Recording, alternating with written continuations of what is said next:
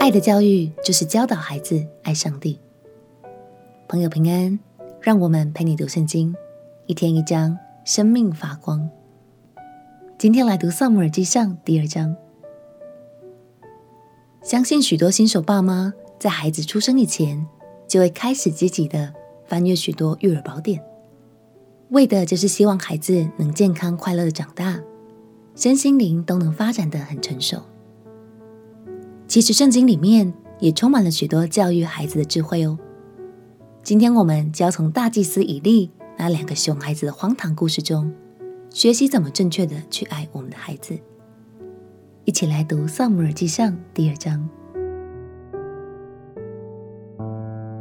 撒母耳记上第二章，哈拿祷告说：“我的心因耶和华快乐，我的脚因耶和华高举，我的口向仇敌张开，我因耶和华的救恩欢心。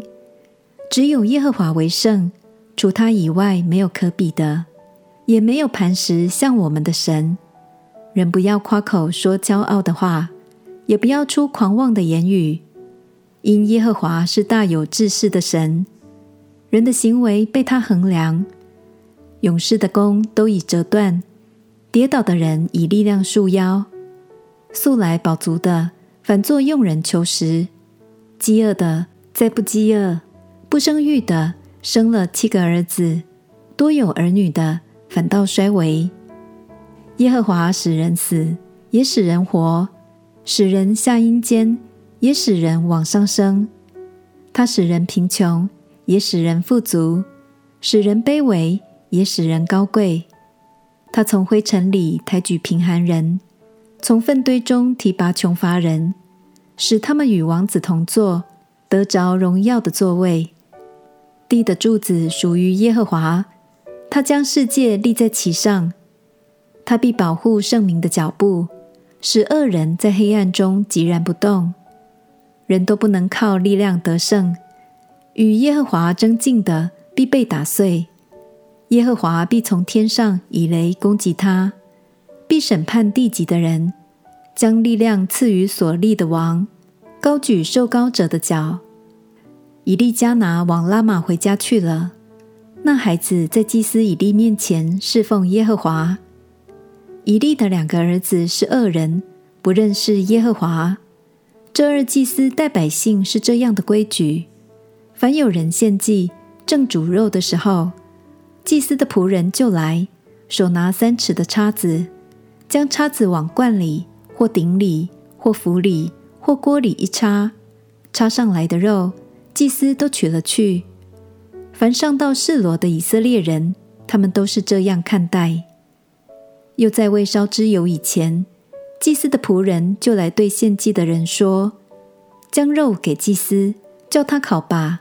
他不要煮过的，要生的。”献祭的人若说：“必须先烧脂油，然后你可以随意取肉。”仆人就说：“你立时给我，不然我便抢去。”如此，这二少年人的罪在耶和华面前甚重了，因为他们藐视耶和华的祭物。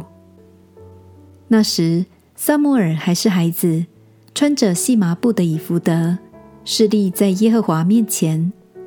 他母亲每年为他做一件小外袍，同着丈夫上来献年祭的时候带来给他。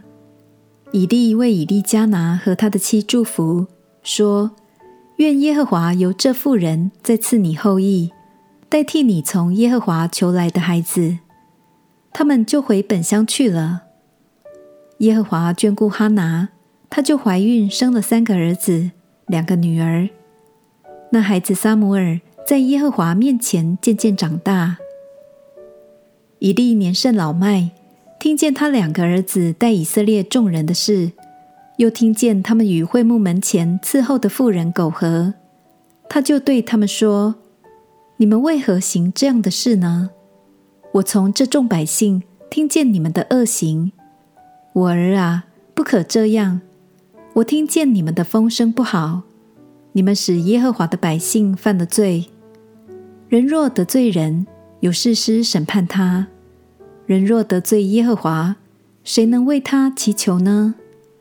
然而他们还是不听父亲的话，因为耶和华想要杀他们。孩子撒母耳渐渐长大，耶和华与人越发喜爱他。有神人来见以利，对他说：“耶和华如此说：你祖父在埃及法老家做奴仆的时候，我不是向他们显现吗？在以色列众支派中，我不是拣选人做我的祭司，使他烧香，在我坛上献祭，在我面前穿以福德。”又将以色列人所献的火祭都赐给你父家吗？我所吩咐现在我居所的祭物，你们为何践踏？尊重你的儿子过于尊重我，将我民以色列所献美好的祭物肥己呢？因此，耶和华以色列的神说：“我曾说，你和你父家必永远行在我面前。现在我却说。”绝不容你们这样行，因为尊重我的，我必重看他；藐视我的，他必被轻视。日子必到，我要折断你的膀臂和你父家的膀臂，使你家中没有一个老年人。在神使以色列人享福的时候，你必看见我居所的败落，在你家中必永远没有一个老年人。我必不从我坛前灭尽你家中的人，那未灭的必使你眼目干瘪，心中忧伤。你家中所生的人都必死在中年。你的两个儿子何弗尼、菲尼哈所遭遇的事，可作你的证据。他们二人必一日同死。我要为自己立一个忠心的祭司，他必照我的心意而行。我要为他建立坚固的家，他必永远行在我的受膏者面前。你家所剩下的人都必来叩拜他，求块银子，求个饼，说：求你赐我祭司的职分，好叫我得点饼吃。从神所说的话当中，我们可以得知以利长久以来都很放任这两个儿子，导致他们到最后。根本不把神放在心上，甚至利用祭司的职权私吞百姓奉献给神的供物。也许以利觉得那是对儿子们的尊重，但那其实已经让孩子的地位高过于神的真理了。亲爱的朋友，从圣经中我们真的能学到生命中各个阶段的智慧，鼓励各位爸爸妈妈，让神的话语来带领你。养育你家的宝贝吧，相信他的真理会带来丰盛的祝福，充满你的家。我们一起来祷告，亲爱的耶稣，求你祝福我和我的孩子，提醒我不溺爱、不放任，而是以你的爱与真理来引导他健康快乐的长大。祷告奉耶稣基督的圣名祈求，阿门。祝福你用神的爱与智慧。和孩子建立美好的关系，陪你读圣经。我们明天见。